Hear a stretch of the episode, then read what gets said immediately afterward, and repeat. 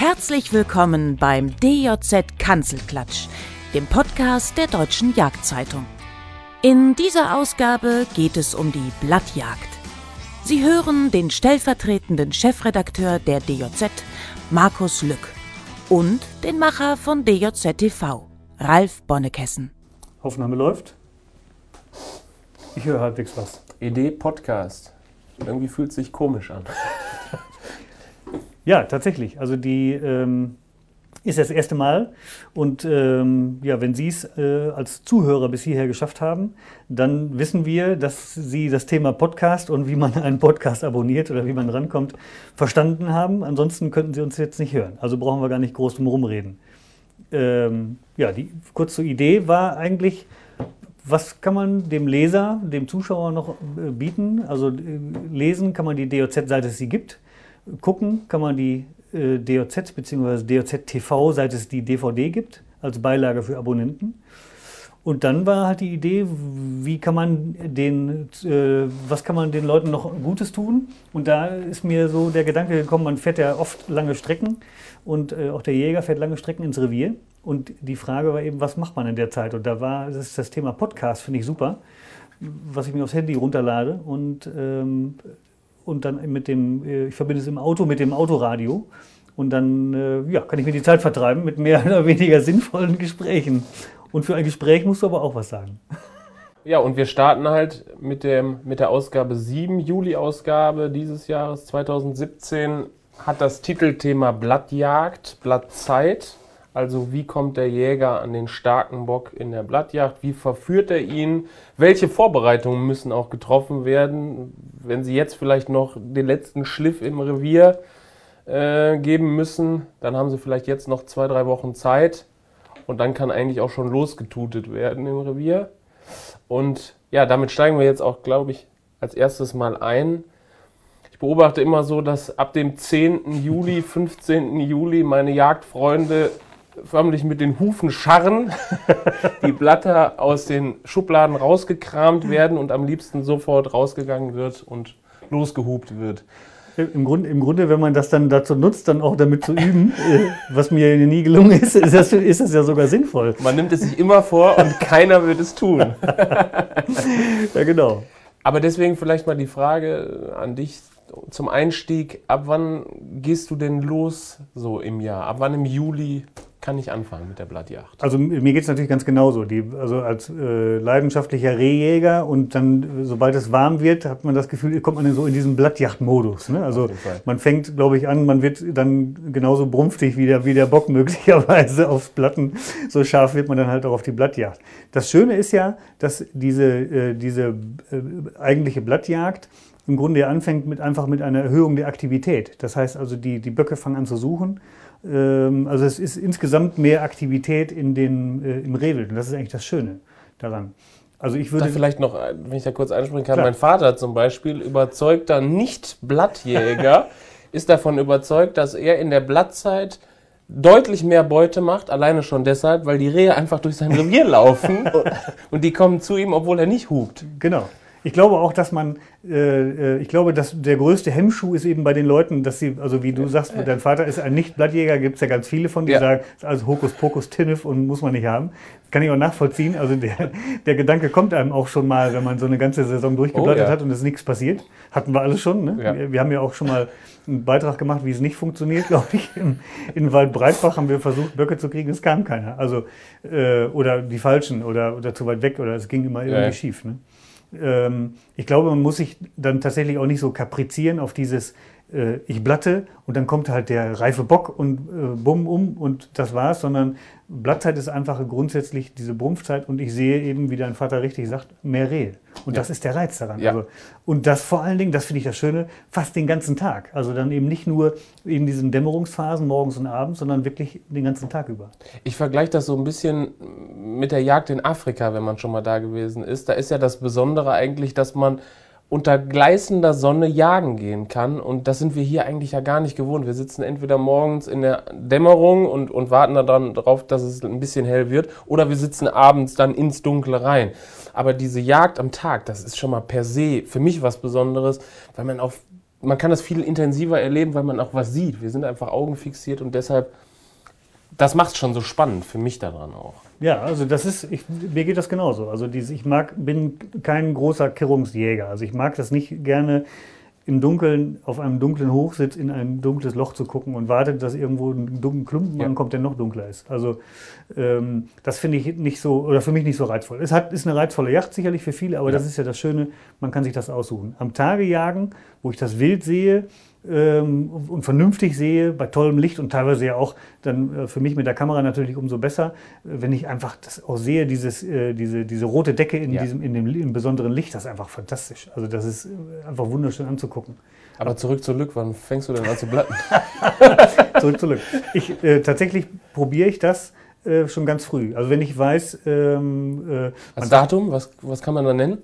ich sage einfach mal, warum nicht am 10., 15. Juli mal probieren. Äh, ich habe das schon erlebt, dass eben ganz früh im Jahr dann einfach einen, so ein, irgendwie so ein, so ein Bock schon, äh, schon in, voll in Wallung war, also so ein Junger und am Suchen war Ja. schon. Und die kommen auf jeden, man kann einmal quietschen äh, mit, mit einem Korken an der Scheibe und schon springen die einem unter dem Hochsitz rum. Ja. Und man kann dann sogar mit denen spielen, piep nochmal und die kommen, äh, die kommen immer wieder, laufen weg, kommen wieder. Ähm, Schmalrehe, ganz oft, weil man, was man nicht unterschätzen darf, dieses Fiepen, man kriegt das ja nie so genau hin. Man ist ja nie, also keiner von uns ist ein Reh gewesen. Ne? Also im Endeffekt ist es so, wir, also sage ich jetzt einfach mal, mir reicht es ja, wenn ich irgendwie einen Kommunikationslaut hinbekomme, den das Rehwild so interessant findet, dass es mal näher nachgucken will. Mehr, mehr mache ich ja gar nicht. Und äh, so, dann kann man das probieren. Und ich probiere es, ich mache immer wieder Sachen, ich probiere es auch mal äh, im Oktober oder im, keine Ahnung wann zu der Zeit. Warum nicht? Äh, Kann ja nichts kann ja nichts passieren. Das ist ja sehr beliebt. Gerade für die, für die Jagd auf weibliches Rehwild ist der Kitzfieb ja ein probates Mittel. Wenn man, wenn man einen Kitz erlegt hat oder beide, wenn sie halt zwei geführt hat, dass man die Ricke halt zurückholt mit dem. Kitzfieb. Und das klappt sehr, sehr, sehr häufig. ja. Ja. Die, ich habe, äh, ich weiß nicht, ob du dich erinnerst, ich hatte dir mal den äh, äh, Fürsten hier, Nando Pignatelli, Ja. äh, auf einer Monteria gefilmt. Und der hat bei jeder Jagd immer den Blatter um. Das 365 Tage im Jahr oder ich sag mal die gesamte, das gesamte Jahr über jagt er immer mit einem Blatter um den Hals, weil er das Wild mit dem Fiepen stoppt. Also so wie ich jetzt strecke Schrecke, ja. ne? oder wie andere Klar. machen Pfeifen oder sowas, nimmt er den Blatter und piept halt. Ich habe es ich hab's noch ganz genau im Ohr, wie ein ganzes Rudel an uns vorbei ist und er haut da drauf rum wie auf einer Hundepfeife und es passiert halt gar nichts. Ne? Die, aber Wobei, da wüsstest du nicht, ob es mit dem Schrecken besser gewesen wäre. nee, natürlich. In so einer. Fluchtsituation bei der Drückjagd, da ist, glaube ich, kopflos und einfach Flucht angesagt. Ich, ich bin mir auch manchmal gar nicht sicher, ob, das, ob man unbedingt schrecken muss oder ob nicht pfeifen. Ich glaube, man kann auch rufen, hallo Polizei. Äh, ich, ich glaube, die, die sind einfach äh, erschrocken in dem Moment, bleiben stehen und Ja. gucken halt in die Richtung. Ne? Ähm, ich könnte, also meine Theorie dabei ist natürlich, dass ich sage, wenn ich jetzt geschreckt habe, ist das Reh nicht unbedingt, will das Reh nicht unbedingt fliehen. Wenn ich rufe, hallo Polizei, wissen Sie, das hat irgendwas mit Menschen zu tun und mit Gefahr. ne? Also ist vielleicht Fiepen und Schrecken äh, besser zum Stoppen. Äh, Das natürlichere Geräusch, ja. Auf jeden Fall, würde ich sagen, ja. Also tatsächlich jetzt, ich, also ich sag mal, für mich, ich probiere es, äh, wenn ich, wenn ich jetzt Mitte Juli im Revier bin, probiere ich es durchaus mal. Aber so wirklich sinnvoll ist es meiner Erfahrung nach erst äh, Ende Juli. Äh, und dann für mich eigentlich die ersten Augusttage sind für mich eigentlich am, am, am besten. Mhm. Was war bei dir? Du hast, äh, wir, haben ja, wir waren ja letzt- letztes Jahr in der Blattzeit unterwegs. Wie hast du, wie hast du es früher gemacht? Wie, wann hast du angefangen? Ich weiß jetzt gar nicht, wann wir das erste Mal losgezogen sind, wann das im vergangenen Jahr, wann das war. Ich glaube, wir sind über den 1. August auch gewesen. Also Ende Ja. Juli, so gerade 29., 30. und dann 1., 2. August, Ja. wenn ich mich recht erinnere. Und da hatten wir recht guten Erfolg. Ich bin mir aber ziemlich sicher, dass wir noch, um das Datum festzulegen, habe ich, äh, habe ich ja vorher schon im Revier geguckt, ob was los ist. Und da bin ich mir sicher, dass ich auch schon Böcke gesehen hatte. Ich habe auch, glaube ich, sogar schon einen geschossen gehabt, einen Bock, der aufs Blatt sprang. Ja. Also ich glaube, ich bin da auch ganz bei dir. Ich glaube, dass man, dass man einfach wenig kaputt machen kann und deswegen würde ich da, wie du auch gesagt hast, den Weg gehen und sagen, mein Gott, probiert's doch einfach aus. Geht am 20. Juli schon mal ins Revier und dann probiert man es mal an der Stelle und vielleicht kommt ja was oder vielleicht kommt auch nichts. Weil wie oft ist es auch, dass man in der Hochblattzeit beispielsweise am 3. August sitzt und es kommt einfach mal gar nichts. Und das an 5, 6, 7 Blattjachtständen hintereinander. Und da muss ich ganz ehrlich sagen, da verzweifelt man. Also, obwohl man weiß, dass das schon geklappt hat in den Vorjahren und dass es nicht an einem selbst liegt, zumindest wahrscheinlich, ähm, ja, zweifelt man daran, ob das überhaupt funktioniert, muss ich ganz ehrlich sagen. Und ich, ja, ich weiß nicht, ob, wie es dir da geht, aber im vergangenen Jahr hat es sehr gut geklappt, wie man auf der DVD, in, in dem Beitrag auf der DVD ja gesehen hat. Ähm, wobei das alles am ersten Tag war, dann am zweiten Morgen, glaube ich, nochmal. Und danach war auch Durststrecke angesagt und es kam einfach gar nichts mehr. Obwohl wir im selben Revier geblieben sind und die Voraussetzungen eigentlich dieselben waren. Mhm. Nur einen Tag später. Ich, ähm, ich glaube auch, dass wir da äh, oder dass natürlich auch die Medien so einen Teil dazu beitragen, also zu dieser Erwartungshaltung. Ne? Man liest halt dann einen Artikel, jeder schreibt natürlich zur Blattzeit auch einen Artikel über die Blattjacht und dann wird wieder ein Geheimtipp verraten, die, die sicherlich auch gut sind, aber das heißt, jemand liest das und denkt, genau, das ist es. Also das habe ich noch nicht probiert. So, dann geht man los, probiert den Geheimtipp und ist dann enttäuscht, wenn es eben nach dem achten Mal immer noch nicht funktioniert. Ja. Ich glaube tatsächlich, ich habe ja damals auch diesen ersten, den ersten Blattjachtfilm mit Klaus Demmel mhm. gemacht. Ähm, der war noch von mir und da konnte ich ihm natürlich über viele Tage über die Schulter schauen. Das war wirklich hochinteressant. Und wenn man was gelernt hat, dann sind das zwei Dinge. Das eine ist, man kann nicht verkehrt, nichts verkehrt machen. Man kann auf diesem Ding rumhupen und trampeln, wie man will. Es passiert nichts. Also man kann nichts verblatten. Das, der Bock kann irgendwie denken, äh, der, der da jetzt blattet, der hat sie nicht alle. Oder, oder ne, was auch immer. Oder vielleicht kommt er auch nicht oder vielleicht geht er auch zehn Meter weg. Aber man verjagt ihn nicht aus dem Revier, mhm. auch wenn es für unser Ohr ein furchtbares Geschrei ist. Ne? Aber ähm, man kriegt, die, kriegt das die Rehwild nicht verblattet in dem Sinne. Das gibt es nicht. Auch aus eigener Erfahrung würde ich sagen, gibt es nicht. Fertig aus. Also da kann man, man kann alles, alles ausprobieren, jedes Instrument und jeden Ton und auch zu jeder Zeit, ohne was kaputt zu machen. Das ist ein wichtiger Punkt. Und was der äh, Klaus äh, Demmel dann gemacht hat, das fand ich auch super, das hat mir sehr imponiert. Er hat erstmal die, das, natürlich die Stellen bewusst ausgewählt und ähm, zum Geschlechterverhältnis können wir gleich noch was mhm. sagen. So, und dann hatte er aber, wenn er dann an diesem Punkt war, zu der äh, Zeit, die er meint, die, die ist richtig, dann hat er immer die gesamte Strophe durchprobiert. Er hat also wirklich dann mhm. angefangen vom Kids-Fieb und hat dann diesen normalen äh, Pia-Laut gemacht, wie er es nennt, also dieses äh, normale Fiepen, äh, über, den, äh, über dieses Angstgeschrei und Sprengfieb, äh, Kids-Fieb und äh, Kids-Angstgeschrei und was ist alles da, was wir glauben, was es alles für Kommunikationsformen gibt, inklusive Kratzen und Fegen so, also diese gesamte Arie hat er an, ähm, immer an, diesem, an dem Platz durchgemacht. Und ich glaube, er denkt dann auch gar nicht mehr drüber nach. Ja, dafür macht das schon viel zu lange, sondern er macht das einfach durch, weil er dann erreicht, möglicherweise, dass dann irgendwann auch der alte Bock, der bei der ganzen Strophe gesagt hat, oh Gott, jetzt was ist denn jetzt los? Dass der dann irgendwann vielleicht denkt, jetzt, ich gucke vielleicht doch mal nach. Ne? So nach dem Motto, was ist denn da für ein Vollidiot äh, in, meinem, in meinem Revier? Da muss ich mal eben um die Ecke gucken. So, und er macht sich eben gar keine Gedanken, ist das richtig oder nicht, sondern er macht das einfach und deswegen funktioniert es dann immer wieder mal. Ne? Und, aber auch bei ihm ja nicht jedes Mal. Wobei da ja auch oft immer diese Geschichte erzählt wird unter Jägern, da fuhr dann der Bauer mit der Kreiselegge durch die ja, Gegend Wolf. und die quietschte dann und ja. dann kam der Bock gesprungen oder die Kanzeltür wurde zugemacht und dann kam der Bock ja. gesprungen.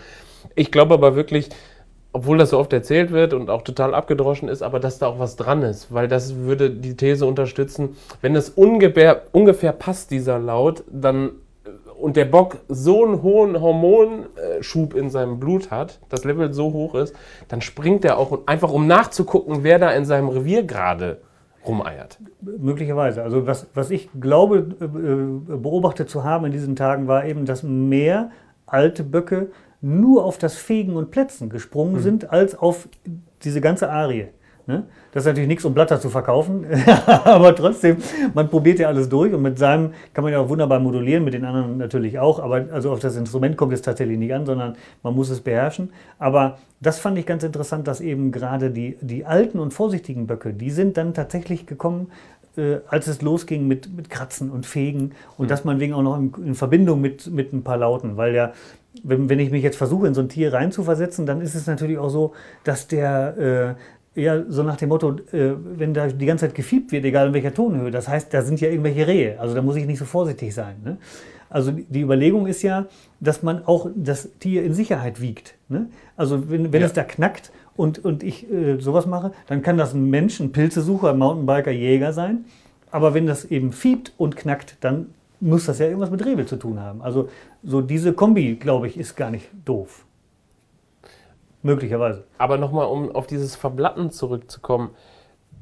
Du glaubst also nicht, dass der Bock so lernfähig ist, quasi, dass wenn er, dass wenn er einmal bewusst den, das Fiepen, also das Blatten mit dem Jäger, also dem Mensch, gesehen hat, zusammen in Verbindung gebracht hat, dass er dann nicht weiß, der wollte mich gerade überlisten. Nee. Weil, weil aus menschlicher Sicht ist das eigentlich, ist das eigentlich nicht verständlich. Also wenn ich da sitzen würde, am Baum angelehnt, tute, der Bock kommt auf mich zu, steht dann fünf Meter vor mir, ich kann nicht, mich nicht bewegen, weil er direkt zu mir äugt. Und er sieht mich dann, weil ich, oder er wittert mich, weil es so nah schon ist, und er geht dann bölkend auch noch ab wahrscheinlich und schreckend. ja. Dann wäre ich wahrscheinlich so, dass ich sagen würde, hm, ob ich das jetzt mal morgen noch versuche. Das kann durchaus sein. Also das könnte ich jetzt auch nicht widerlegen. Ja. Also das kann durchaus sein, dass ein, ein, ein alter Bock dann irgendwann im Laufe der Zeit dazugelernt hat. Ne? So nach dem Motto, "Uh, vorsichtig sein.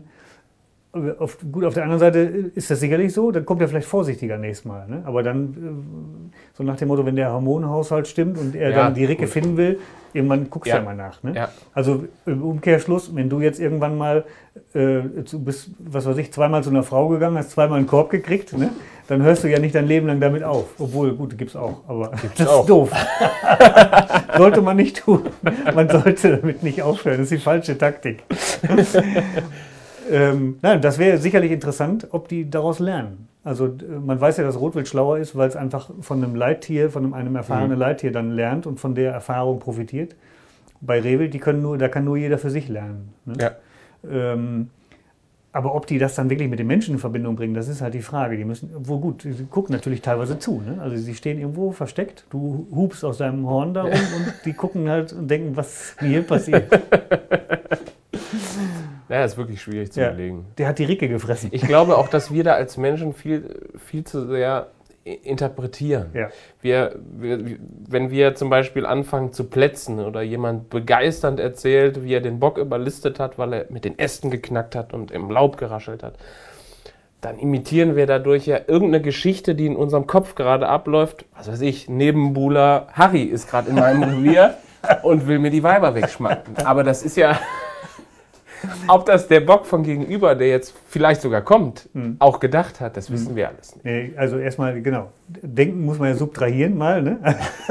Das ist ja wirklich reines Instinktverhalten, aber das Ja. ist genau, was du sagst. Also das ist, glaube ich, auch dann eben jeder Blattjäger, die dies nicht machen, die haben eben noch nie was erlebt. Aber wenn du einmal diese Situation hattest, du drückst auf deine Hupe und dann kommt plötzlich dann ein Bock um die Ecke.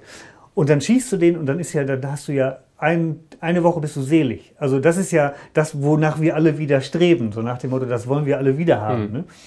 Ähm, Und das passiert eben nicht jeden Tag. Und das ist eben, das ist eben auch das Besondere daran, glaube ich, dass es, äh, dass es eben nicht jeden Tag passiert. Ansonsten gäbe es ja wahrscheinlich kein männliches Rehwild mehr. Wahrscheinlich nicht, ne.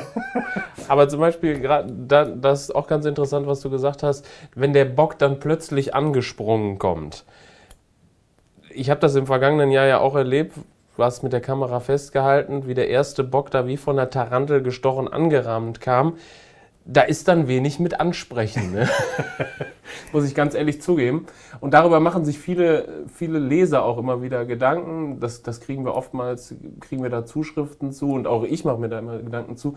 Kann ich das überhaupt? Kann ich während der Blattzeit ansprechen, wenn der Bock mir aufs Blatt springt? Haben wir auch als Thema jetzt im, Ja. in, in, der, in der nächsten Ausgabe, in so einer Juli-Ausgabe drin. Also ich persönlich äh, äh, sag mal, ich habe das von meinem Vater gelernt, dass man dann in so einer Situation äh, fast, ich gu- gucke fast ausschließlich auf den Träger oder auf den Wildkörper in Verbindung zum Träger.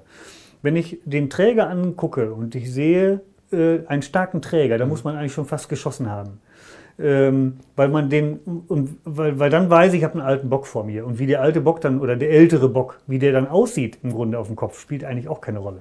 Ne? Ja. Also was ich ja eigentlich suche, ist so der ähm, ähm, also was ich im Grunde muss ich ja andersrum gucken. Ich will gucken, was ich nicht schießen will. Also ich will nicht den den Sechserjährling, den will ich nicht schießen.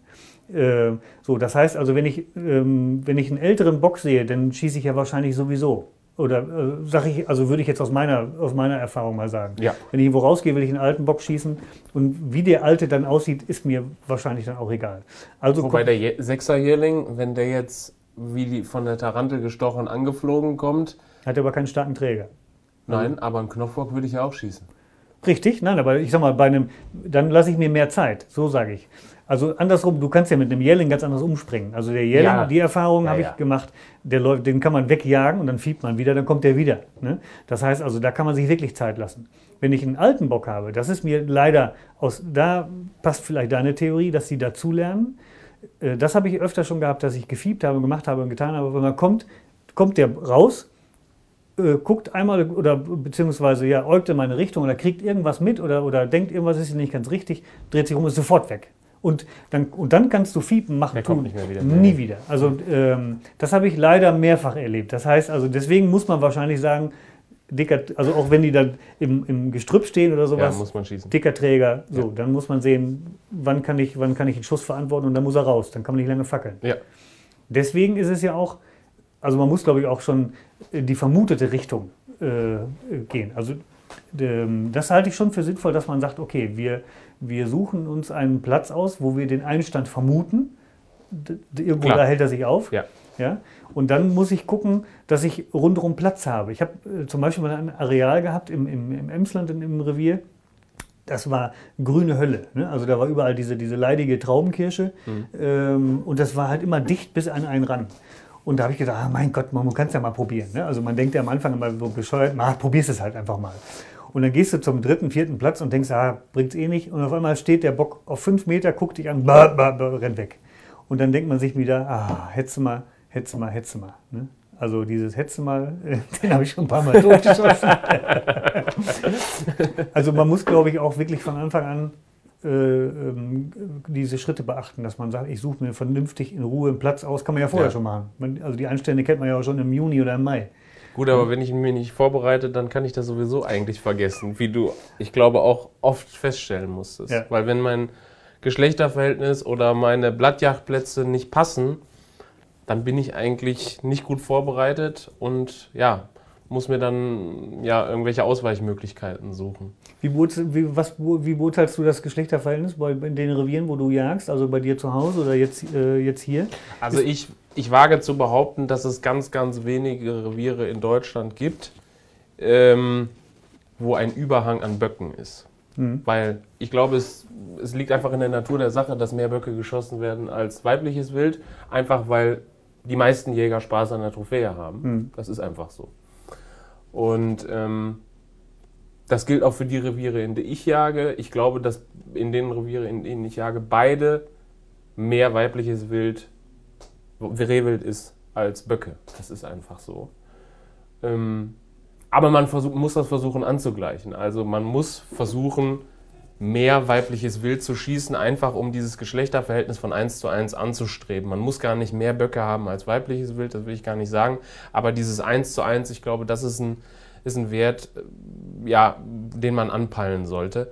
Einfach um die Chance zu erhöhen. Weil wenn, wenn ein Bock die Wahl zwischen fünf weiblichen Stücken im Revier hat oder zehn oder was auch immer, dann wird es echt schwierig. Weil den zu bezirzen, das geht nicht. Da würde ich ja auch nicht springen, oder? Ja, wenn ich dich rufe und du vorher über, über fünf hübsche Frauen stolperst, äh, dann kommst du natürlich nicht mehr. Wobei, wenn ich dich rufe, kommst du eh nicht. Also, äh, nein, aber die, das, das, äh, die Erfahrung habe ich auch gemacht. Also Ja. das, ich habe mich gefragt in manchen Revieren, wieso geht das hier so super? Also, oder wieso siehst du eben so viele Böcke? Ja. Und es müssen einfach äh, viele Böcke da sein oder, oder das Geschlechterverhältnis, wie du richtig sagst, denke ich, muss ausgeglichen sein. Denn ansonsten, wenn, wenn jetzt auf einen Bock vier oder fünf weibliche Stücke kommen, dann mag das sein, dass den irgendein Superexperte mit irgendeinem Kunstruf Ja. äh, irgendwo hinlockt, aber äh, das halte ich für ein Märchen. Also sondern wenn, was will ich denn mehr? Also das geht uns ja ganz genauso. Also wenn wir, wenn wir ähm, im, in der Glückseligkeit angekommen sind, dann kann außenrum, dann kann alles Mögliche passieren. Da wir das, das hören wir nicht mal. Ne? Also ich glaube, dass das in der Natur überall so ist. Aber das kommt ja auch auf die Zielsetzung an. Also wenn ich, wenn ich mir als Jäger sage, ich möchte ein super Blattjagdrevier haben und alles im Jahr soll sich auf diese Blattjagd ausrichten, Hm. dann muss ich, dann muss ich auch äh, anderweitig agieren, indem ich Schmalrehe ganz stark im Mai bejage und auch Böcke halt laufen lasse. Das ist der Umkehrschluss. Ne? Richtig. Ich muss halt bewusst keine Mehrjährigen beispielsweise, darf ich dann im Mai nicht schießen, weil die fehlen mir einfach sonst. Ja. Ich kann das auch nachvollziehen. Ich finde das auch gar nicht doof, dieses Prinzip, dass man, äh, das wurde ganz früher in dem, in dem, oder was ist ganz früher, aber ich sag mal vor, vor 15 Jahren, als der äh, Hans-Joachim Duderstedt Berufsjäger war im alten DOZ-Revier, da war das äh, eine Maxime, das kann man durchaus machen, dass man sagt, äh, wir schießen keine Jährlinge. Also die haben bewusst keine Jährlinge geschossen, äh, ähm, weil gesagt wurde, ein Zweijähriger, an dem ich ja viel mehr sehe, wie der sich möglicherweise entwickelt hat, also ähm, nicht ein Knopfbock, sondern so ein Zweijähriger, der macht dann schon mehr her oder ist eher eine Erinnerung als irgendein Knopfbock. Und wenn ich das Prinzip durchhalte, äh, kann ich auch sagen, oder es gibt auch diesen schönen Spruch, wer nur alte Böcke schießt, der hat immer welche. Ne? So. Also kann ich auch sagen, warum nicht? Also natürlich gibt es, die, man soll man äh, in die, stark in die Jugendklasse eingreifen und, und dieser, dieser Raubtiereffekt, äh, was auch immer. Aber ähm, das kann ja jeder selber entscheiden, wie er das macht. Ja, natürlich. Das, Ähm, und, das, und wenn ich jetzt sage, ich möchte, ich möchte ähm, die Böcke schießen, äh, wenn sie die, ihre beste Zeit hinter sich haben, das ist ja durchaus ein, ein interessantes, auch ein interessantes biologisches Ziel, wenn sie einfach äh, sowieso nicht mehr sich reproduzieren oder sich genug reproduziert haben, dann möchte ich sie äh, schießen, einwandfrei. Warum Wobei nicht? das natürlich ungeachtet der Trophäe ist. Ne? Das, ist das ist halt, wie eben gesagt, Ja. halt die Zielsetzung. Also ja klar. Wenn ich wirklich Spaß dann habe, einen richtig starken Bock zu schießen, dann kann der unter Umständen halt auch nur drei Jahre alt sein, Ja. weil der dann seinen Zenit oder fast erreicht hat von der Gehirnentwicklung her. Richtig. Aber reproduzieren kann er sich noch fünf, sechs weitere Jahre. Ja, ich habe das, ein, Bekannter von mir, der hat seinen stärksten Bock, den, der hat äh, auch regelmäßig äh, Kitze markiert. Und der hat einen äh, äh, Bock dann versehentlich geschossen. Dem ist der, die Markierung aus dem, äh, aus dem Lauscher rausgerissen. So, und das war dann aber ein, ein, ein, der hatte schon zurückgesetzt. Der hatte mit drei Jahren schon zurückgesetzt und hatte da noch über 400 Gramm. Da gibt es Bilder von, da, Als als Zweijähriger, Zweijähriger, ja. dass der deutlich stärker war. Das war ein ungerade Achter. Ein, ein Wahnsinnsbock. Und äh, so, und der ist nur, den hat er nur geschossen, weil, er die, weil die Marke fehlt, dachte, oh jo, das ist ein alter Bock und der war drei Jahre. Ne? Ähm, ja, da, über, über das, da kann man sich natürlich auch trefflich streiten, Äh, ja. über das Ansprechen des Ja. Alters bei den, bei den Böcken. Ähm, ja, schwierig. Also da muss ich ganz ehrlich sagen, da, also ich glaube, man sollte bei allen Sachen nicht so, ähm, ja nicht päpstlicher sein als der Papst. Also das gilt auch bei der Blattjacht für diese Erwartungshaltung, ich fiepe und dann passiert das und dann kommt das Rehwild. Also wenn das eine mathematische Gleichung wäre, äh, wie gesagt, dann gäbe es entweder die Jagd nicht oder kein Rehwild mehr. Und es wäre langweilig. ja, total, klar. Ja, super langweilig. Also für dich wäre dein Job planbarer, aber Ja, auch es das wird ja, wäre langweilig. Ja, ich wollte gerade sagen, wird ja auch keiner gucken, weil das dann so öde wäre. So nach dem Motto, ja gut, das ist bei mir genau, genauso. Ne? Das ist ja, die Formel haben wir längst. Aber planbar, das ist eigentlich das Stichwort ähm, von den Rufen her. Da sind, bist du eben mal drauf eingegangen, wie, wie Klaus Demmel seine, seine Blattjacht-Arie durchfiebt. Ja. Welche Laute benutzt du? Ändert sich das im Laufe der Blattzeit oder wie kann ich mir das vorstellen? Wie hubst du? ich hupe teilweise auch nach Gefühl. Also ich ähm, glaube, ähm, ich probiere das am liebsten äh, auch dann natürlich aus oder andersrum, wenn ich nicht sehe, also wenn ich jetzt einfach da stehe, ich vermute den Einstand vor mir, der Wind kommt mir entgegen, ich hab, bin ausreichend getarnt, stehe hinter einem Schirm oder sowas. Das ist die Normalsituation, würde ich sagen jetzt. Bitte? Das ist die normale Ja, genau. Blattjacht. Ja, ja, ganz Standard. genau. So, dann fange ich an mit so, mit so einem, äh, ich kann es mal probieren, so ein, ähm, so ein normaler Kontaktlaut, sagt man, glaube ich, einfach so, ein- so, ein- so ein Pia.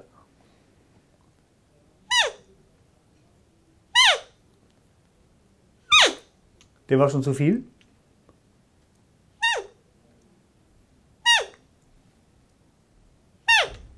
So, solche, solche Töne mache ich, was weiß ich, zehn Stück vielleicht, vielleicht auch ein bisschen mit mehr Abstand, aber ruhig leise, weil ich ja nicht weiß, der kann ja auch äh, 30 Meter neben mir im Gebüsch liegen und schon in meine Richtung gucken. Ja. Also bin ich erstmal dezent. Also man macht es tatsächlich wie bei dem normalen Flirt. Man fängt dezent an und haut nicht direkt alles raus, sondern ne, man fängt, versucht, man tastet sich vorsichtig ran. Und dann kann es ja schon passieren, also das ist, wer, war bei dem Bock damals auch so, wir, nee, Quatsch, nee, da waren wir, da waren wir länger dran, genau, Ja. der kam erst später. Ähm, nee, aber da kann es tatsächlich passieren, dass blub, blub, mit hohen Sprüngen läuft der Bock, Ja. ist mir schon passiert, ist mich fast umgelaufen. Äh, bei ein paar Tönen. Der hat dann halt irgendwo tatsächlich in der Nähe gelegen und hat gesagt, oh, jetzt ist es soweit. Also es passte gerade die Situation einfach. Ne? Ähm, so, und wenn das nicht ist, dann warte ich fünf Minuten oder zehn Minuten, je nachdem, wie geduldig ich an dem Tag gerade bin. Und dann ähm, mache ich eben weiter, dass ich ähm, äh, mich, mich vortaste, ich weiß gar nicht, wie das heißt, aber ich mache dann hier diese, diese ähm, also ich habe das tatsächlich auch mal gehört, dass ein Bock eine Ricke bedrängt hat. Ne? Die ist dann, also die, die habe ich lange vorher gehört, bevor, bevor sie an mir vorbeigelaufen sind. Der hat sie dann tatsächlich bei, bei mir vorbeigetrieben. Das ist dann so ein bisschen sowas wie dieser Sprengfieb, wenn sie, wenn sie bedrängt wird. Ne? Das heißt, irgendein Bock bedrängt die Ricke und das wiederum soll dann den, den äh, territorialen Bock dazu veranlassen, Moment mal, äh, hier irgendjemand äh, treibt es hier mit, meinen, mit meinem weiblichen Rehwild. Da muss ich aber schleunigst nachgucken. Das machen übrigens auch Böcke, ne? dieses Geräusch. Das, Das- habe ich jetzt gerade erst beobachtet. Wenn sich zwei Böcke bekriegen, ich habe Okay. das beobachtet, da stand ein Jährling auf der Wiese und dann kam mehr, deutlich mehrjähriger Bock dazu. Ja. Und der Jährling senkte das Haupt so, also aus menschlicher Sicht war das so eine Unterwerfungsgeste, und der, aber der Alte, der, der hat es offensichtlich nicht äh, akzeptiert und hat ihm dann richtig Lack gegeben. und der Bock, der sprang auch, wie du sagst, fiepend, so voller Angst vor dem Alten ab. Dann. Okay. Und der Alte natürlich hinterher angestachelt von dem Fiepen.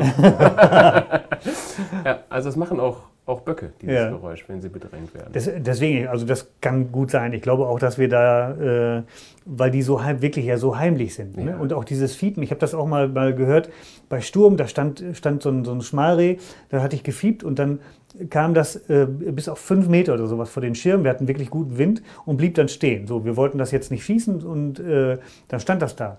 Und dann hat auf einmal habe ich dann gesehen, hat sich die Bauchdecke bewegt. Ne?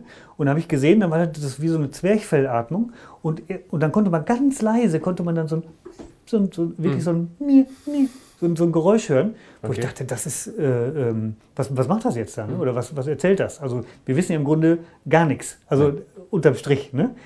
Wir machen halt, deswegen, wir machen Kommunikationslaut in der Hoffnung, dass es irgendwie reinpasst oder neugierig macht. Und dieses Sprengvieh ist dann dieses,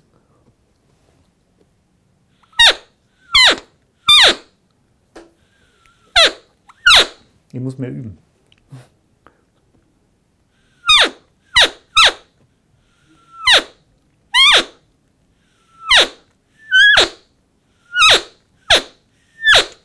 Und dann halt in unterschiedlicher Ausprägung, aber was weiß ich, je nachdem, wie die laufen. Und das kann man dann, dann auch kombinieren wiederum mit diesem Ästen und so weiter, dass man also fegt äh, und plätzt, weil das passiert ja auch schon mal, die halten dann kurz an und dann Ja. kennt man das ja, dass der Bock anfängt zu plätzen, wie verrückt. Ne? Also man, man ahmt im Grunde Ricke und Nebenbuhler äh, so dieses Liebesspiel nach, in der Hoffnung, dass dann irgendwo der territoriale Bock sagt, so bis hierhin und nicht weiter, jetzt komme ich gucken. Und ähm, ja, und dann geht das im Grunde irgendwann weiter, dann warte ich wieder zehn Minuten oder was und dann mache ich einen hohen Kitzfieb. Ne? Ähm,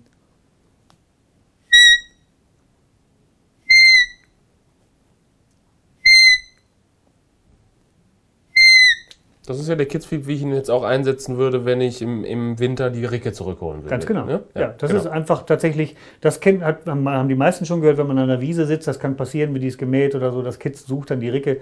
Also das hört man durchaus öfter vom Kitz. Ja. Und das, äh, da passiert nichts anderes, als dass ähm, dann die Ricke, äh, witzigerweise auch Ricken, die ihre Kitze bei sich haben, gucken, äh, so nach dem Motto, irgendwas ist da nicht in Ordnung. Also auch das kann passieren. So, und wenn jetzt, äh, aber äh, das macht man eigentlich klassisch, die Ricke kommt, äh, zu, weil sie ihr Kitz irgendwo abgelegt hat während des Liebesspiels, kommt also gucken, so nach dem Motto, ich muss nach meinem Kitz sehen und der Bock trottelt, ne, wie wir das so aus dem Leben kennen, wir trotteln dann doof hinterher. Und dann kann man den Bock schießen. Das ist ja eigentlich so das Klassische.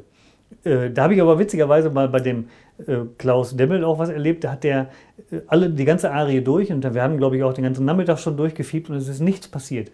Und dann hat er alles gemacht und äh, gemacht und getan. Wir saßen an einer riesigen Wiese und dann hat er als letztes diesen Kitzfieb gemacht. Und dann kam auf diesen Kitzfieb ein, ein richtig alter Bock, oder ich sage jetzt einfach mal 5 plus, 6 plus, keine Ahnung. Also ein alter Bock kam auf 400 Meter über die gesamte Wiese bis uns vor den Schirm, um zu gucken, was da los ist. Auf den Kitzfieb. Auf alles andere hat er vorher nicht reagiert, nur den Kitzfieb.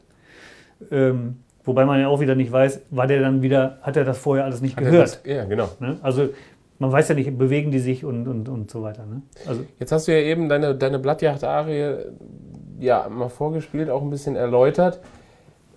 Die Reihenfolge, wie du sie jetzt aber genannt hast, die hältst du immer wieder ein, weil da machen sich ja auch immer viele Gedanken. Muss ich jetzt mit dem Pia-Laut anfangen? Muss ich mit dem Sprengfieb? Oder kann es auch der Kidsfieb sein? also äh, äh, ich glaube, dass man das, also was natürlich, nee, also ich glaube, man kann das durcheinander machen. Es gibt da sicherlich Theorien, wie man was in welcher Reihenfolge macht oder kaputt macht oder nicht.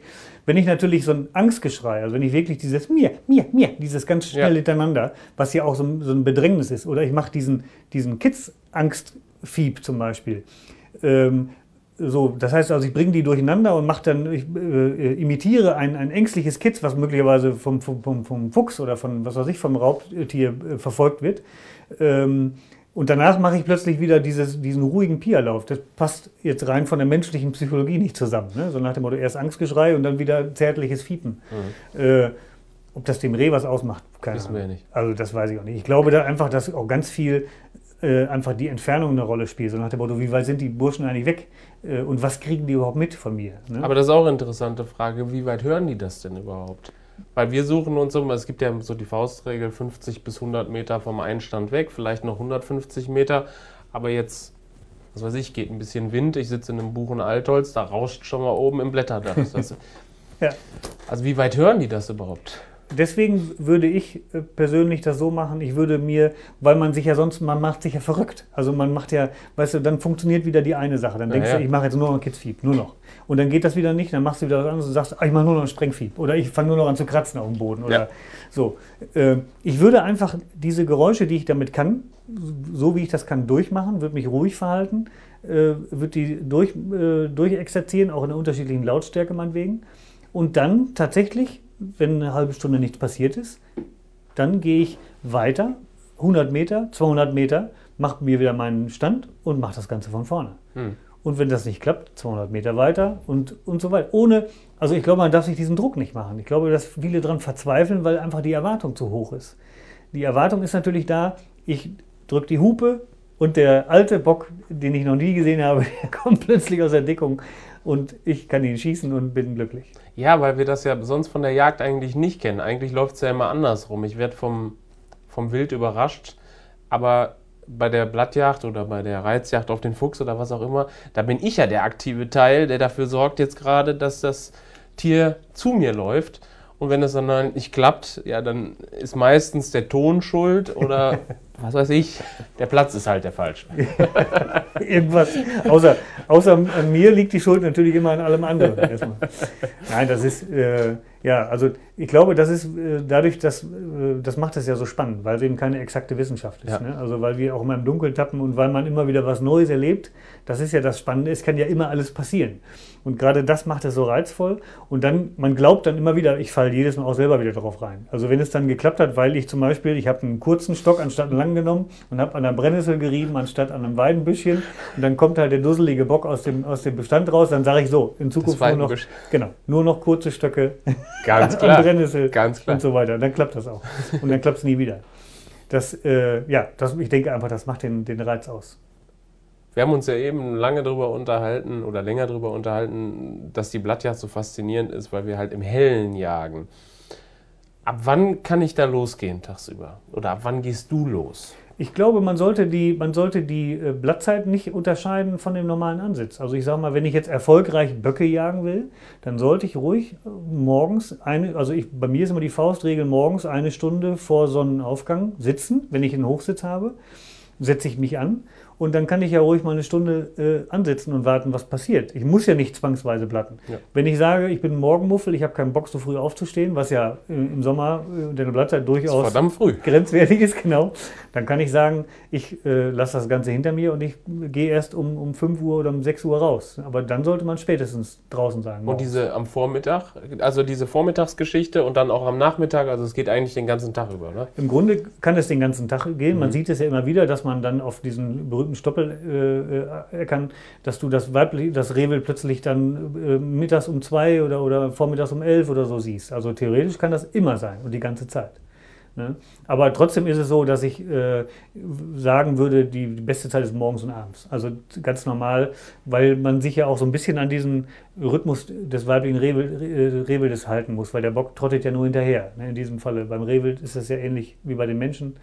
Ne, die trotten einfach nur hinterher. ja, also, und, aber äh, spannend ist es tatsächlich, also ich habe ein, ein, mit meinem Bruder zusammen in Hoch das eines der spannendsten Blattjagderlebnisse gehabt, ähm, mittags um zwei in brütender Hitze, wo jeder sagen würde, also bei der Hitze brauchst du gar nicht rauszugehen. Aber wir haben halt äh, an seinem Geburtstag am 10. August durch Zufall eben nachmittags oder mittags um zwei einen suchenden älteren Bock gefunden. Das war hochspannend. Aber ich glaube, das ist auch der springende Punkt, den man nie vergessen darf bei dieser ganzen Blattjagdgeschichte. Ich muss halt wirklich zur richtigen Zeit am richtigen Ort sein und der Bock muss mir auch den Gefallen tun, dass er zur richtigen Zeit auch Richtig. noch am richtigen Ort ist. Ich ich, man kann es ja auch ganz einfach sagen. Wenn ich jetzt nicht sage, ich gehe jetzt unbedingt, ich gehe jetzt blatten, dann kann ich auch sagen, okay, ich nutze das aus, dass das Rehwild aktiver ist. Genau. Ich kann viel besser pirschen. Pirschen. Ne? Weil das, ich sag mal, das Rehwild anzupirschen, während es liegt, es ist ja unmöglich. Also das heißt, ich muss ja drauf treten und dann rennt es weg. Aber wenn es eben, wenn ich weiß, es ist sowieso aktiver, ist mhm. es ja viel einfacher, es anzupirschen, anzugehen. Ne? Also das ist, äh, ist durchaus reizvoll. Auf jeden Fall. was, ja was hast du, was benutzt du normalerweise für Blatter, wenn du alleine gehst? Äh, ich benutze auch den, den Rottumtaler Blatter vom, von Klaus Demmel, muss ich ganz ehrlich sagen, weil, weil ich da einfach in der Variation oder ich habe das Gefühl, dass ich mit diesem Blatter alle möglichen Lautäußerungen, ob sinnvoll oder nicht, imitieren kann, hm. die ich halt für die Blattjacht brauche. Habe aber angefangen mit diesem klassischen Gummiball von Butolo, weil er Klartext gesprochen idiotensicher ist. Das heißt, wenn ich keine Ahnung habe, dann ist der genau der richtige für mich, weil da mhm. muss ich einfach draufdrücken und dran glauben, dass was kommt. Und der funktioniert. Und also, der funktioniert wirklich. Ja, also das ist etwas, äh, ich gehe auch nie ohne ihn. Also ich habe immer, ich verliere den immer, ich weiß nicht warum. Also den irgendwie äh, kommt er mir immer abhanden. Aber ich besorge mir immer wieder einen, weil ich ähm, auf diesen Butolo-Blatter nicht verzichten wollte. Weil er, der ist zum Beispiel super, ähm, äh, man kann ihn auf, auf den Fußboden legen und den Fuß draufstellen. Ja. Ne? Also du kannst einen Anschlag gehen und kannst dann noch, was weiß ich, wenn das Rewe dann die vorbeizieht oder, oder, oder willst ihn anhalten, kannst mit dem Fuß tatsächlich hupen und es passiert irgendwas oder du, du fiebst damit. Also das ist schon, bietet halt tolle Sachen. Du kannst natürlich auch den diesen anderen in den Mund stecken, äh, aber dann geht es, ich brauche irgendwie beide Hände zum Blatten. Also ich muss das irgendwie Und so du musst halt üben. Also ja, ja, mit, ja, genau. mit einem Rottumtaler oder wem auch immer, den, halt mit allen Blattern, die ich mit dem Mund bediene, muss ich üben, weil sonst stimmt. geht das oft in die Hose. Ja, ja. Aber man kann wirklich den Leuten nur empfehlen, äh, ruhig krumme Töne blasen, ja. passiert nichts. Also nichts Negatives. Ne? Es passiert doch nicht sonst nichts, aber aber Wobei das ist negativ genug, würde ich sagen. Natürlich, klar. Aber ähm, am besten, äh, ja, wobei, also ich habe jetzt gerade überlegt, ähm, ich glaube, man muss wirklich einfach stumpf probieren. Man muss sich überlegen, okay, ich äh, setze mir selber ein Zeitlimit, wirklich, wo ich mich dran halte, so nach dem Motto, okay, dieses Mal mache ich das anders als letztes Jahr. Ich bleibe eine halbe Stunde an jedem Platz sitzen. So, man hat ja Zeit, also den ganzen Tag Zeit. Ne? Richtig. Ne? Und dann macht man das, diese Arie durch und nimmt sich einfach die Zeit. Man sagt einfach so eine halbe Stunde. Und dann 200 Meter weiter wieder eine halbe Stunde. Und wenn man das alles nichts geholfen hat, war es halt der falsche Tag. Aber vielleicht noch, ähm, neben dem Blatter braucht man ja noch ein paar andere Dinge.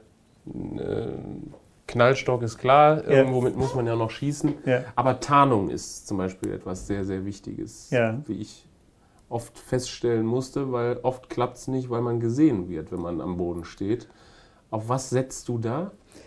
Ähm, das konnte man, glaube ich, letztes Jahr in, in, unserem Filmchen ganz gut sehen, dass man tatsächlich, äh, das Problem ist ja, du, du machst auf dich aufmerksam, also du spielst ja jetzt in diesem Falle die Ricke oder das Kids oder was auch immer, auf jeden Fall der Bock, wenn er denn kommt, weiß ganz genau, wo du bist. Das heißt, er weiß ganz genau, in welche Richtung er sichern muss oder wohin er sichern muss. Ähm, und da ist äh, eben der Punkt, danach darfst du dich eigentlich nicht mehr bewegen. Das heißt, im Grunde musst du im Voranschlag sein, mhm. in die Richtung, wo du den Bock vermutest.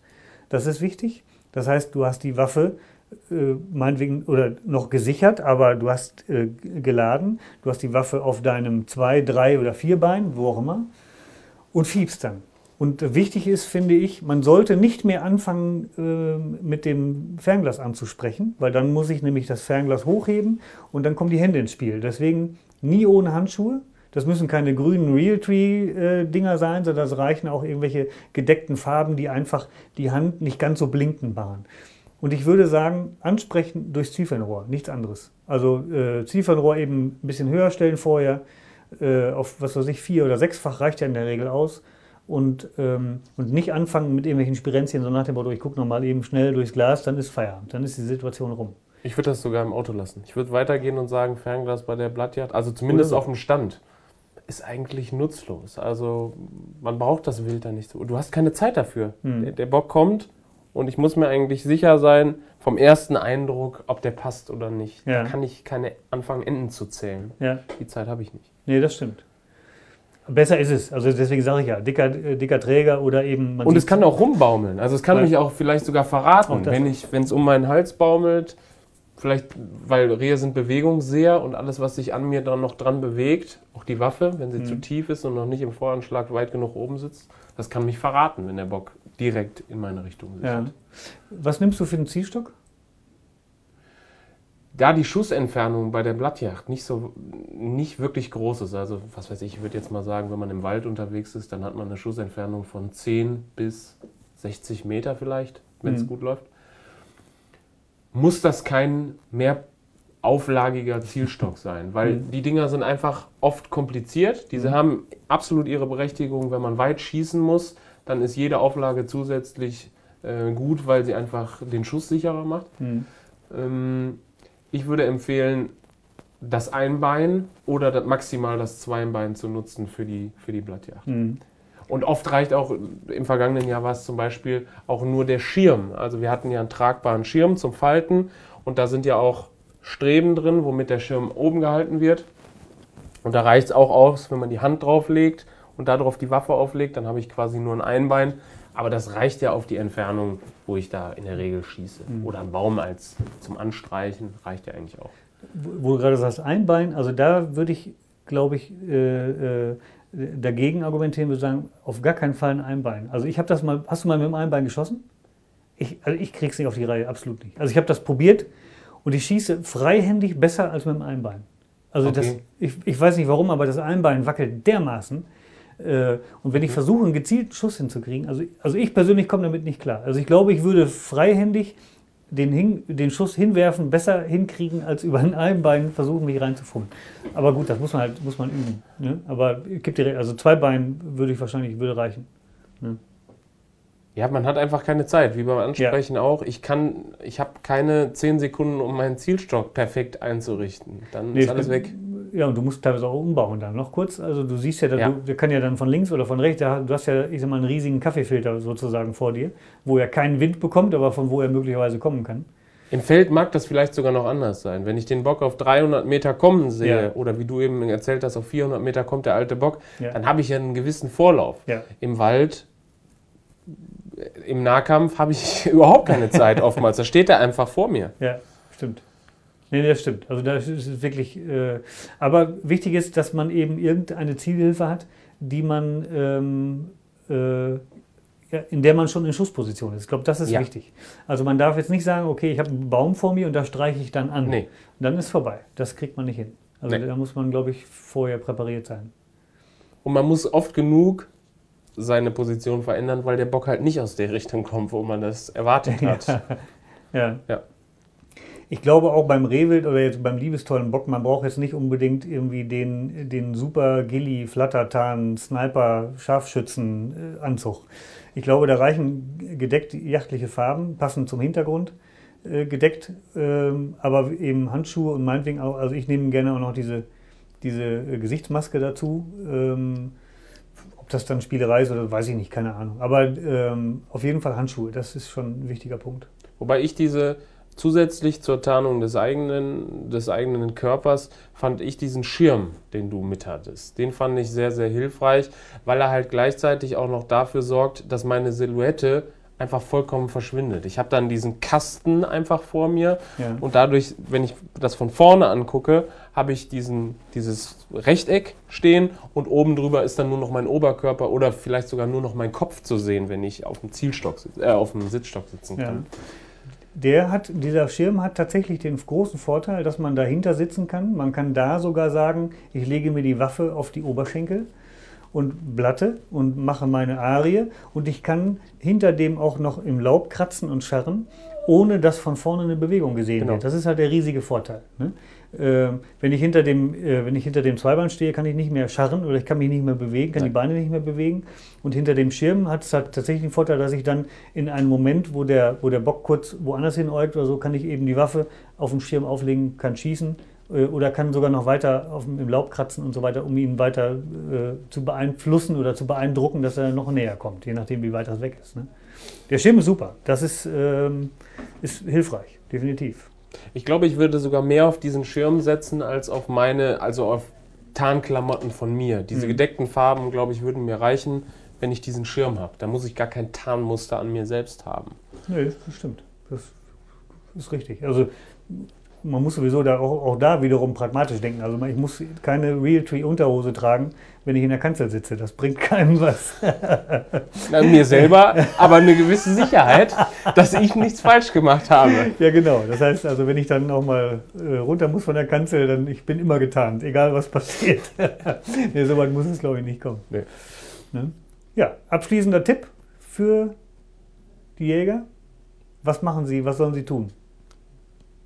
Ich glaube, das Wichtigste, wichtig mir wäre noch rüberzubringen, dass man nichts falsch machen kann. Also nicht so viel Angst davor haben, irgendwas falsch zu machen. Sei es beim Ton, sei es beim Blattjachtstand oder was auch immer, weil wir haben es eben, oder du hast es eben lange erläutert, man kann relativ wenig falsch machen.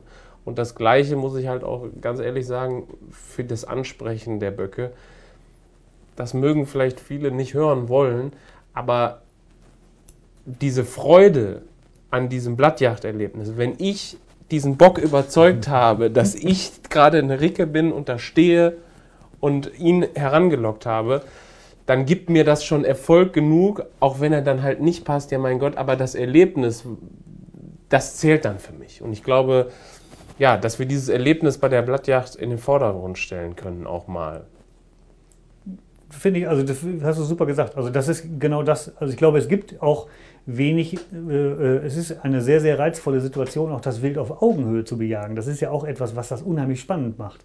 Dass man eben nicht auf so einem fünf Meter hohen Leuchtturm sitzt und dann ist irgendwo so ein kleines Rehlein und ich kann mich mit der Dreipunktauflage da einbauen, sondern ich bin auf Augenhöhe und das begegnet mir mit allen seinen Möglichkeiten, seinen Fähigkeiten auf Augenhöhe. Äh, Das ist einfach äh, super reizvoll und, und gerade, ich meine, ich würde die Trophäe sowieso hinten anstellen, aber gerade da sollte die Trophäe weniger eine Rolle spielen. Also man sollte biologisch nichts verkehrt machen, das ist völlig klar. Ähm, Also dass man, was ich meine, ist jetzt hier Ricke oder Schmalreh vertauschen, Das ist klar. völlig logisch. Aber ob ich jetzt einen, äh, einen, in Anführungszeichen einen verkehrten Bock geschossen habe oder nicht, das macht biologisch nichts aus. Der Einzige, der sich aufregt, ist der Pächter. Das muss man halt dann vorher abklären, wie leidensfähig der ist in dem Revier. Jetzt können wir nur hoffen, dass, ich gucke mal auf die Uhr, knapp eine Stunde Blattjacht-Tipps auch was gebracht haben. Und ja, wenn Ihnen das was gebracht hat, dann glaube ich, würden wir uns freuen, wenn wir eine Rückmeldung kriegen, weil wir dann auch mal eine Resonanz hätten, wie viele Leute uns tatsächlich auch bis hierhin gehört haben. Ja, das stimmt. Also wenn, wenn du oder sie es geschafft hast, dann äh, bitte eine E-Mail an. doz.paulparei.de oder wenn ihr direkt bei mir auskommen wollt, dann an markus.lück mit ue.paulparei.de. Wunderbar. Ich würde mich Vielen freuen. Dank. Ja, Waldmannsthal, viel Spaß bei der Blattjacht. Weidmann Zeit, auch von mir.